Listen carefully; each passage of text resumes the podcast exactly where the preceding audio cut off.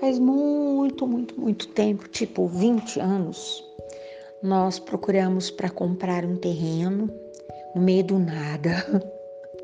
Um terreno que era praticamente uma floresta, cheio de árvores e tal. Para fazer o projeto do, do que nós construiríamos, nós vínhamos de manhã, vínhamos de tarde, para saber onde é que o sol estava. Meu pai sempre dizia: coloque suas janelas voltadas para o sol, aproveite, economize, você ganha saúde. Olha que coisa mais linda, né? Entendia tudo do assunto, fazia os seus projetos desenhados ah, com graveto na terra, coisa mais linda do mundo. Depois passava para o papel, porque rabiscava, pagava, econômico, prático, né? Pois bem, foi dessa forma que nós colocamos as nossas janelas todas voltadas para a claridade, etc e tal. Ficou bom. O que ocorreu foi uma coisa que acontece na vida de todas as pessoas. Uma obra, uma construção, um sonho nunca fica do tamanho que você deseja, né? Você imagina que você vai gastar 15, 15 centavos e você gasta 150? Nem sei mais se centavos significa alguma coisa. Mas enfim, o que ocorreu foi o seguinte: deixamos algumas coisas para depois. Estava no projeto, mas não fazia parte da obra. Fizemos apenas o indispensavelmente necessário.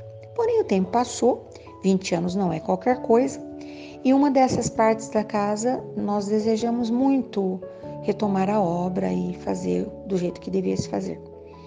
E é claro, né, quando chega alguém para continuar algo que já foi iniciado é um desafio muito grande para o profissional.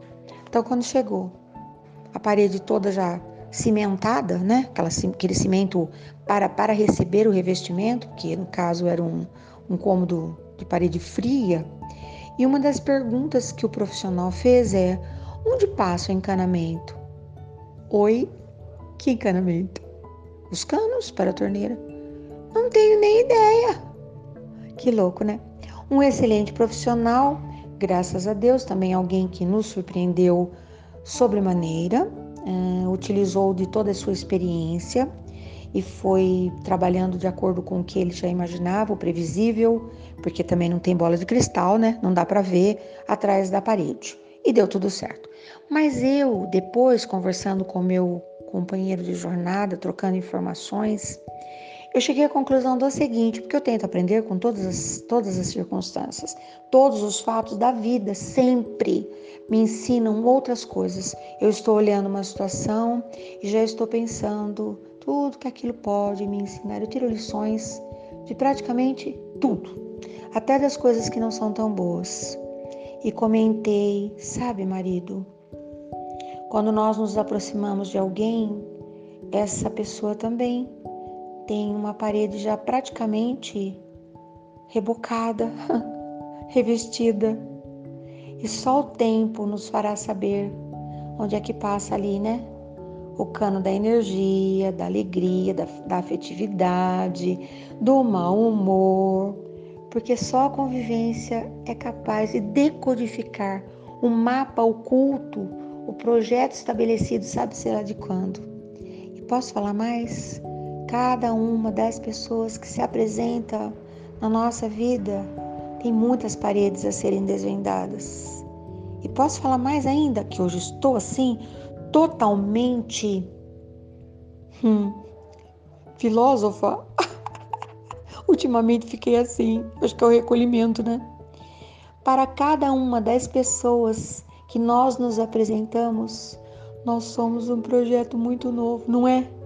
Eu não sou a mesma para cada um dos meus amores, eu tenho certeza disso, porque cada um me olha, nós somos um espelho, um reflexo.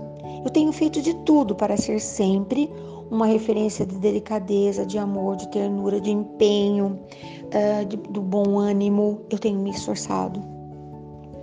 Mas eu não, da interpretação do outro eu quase não sei nada.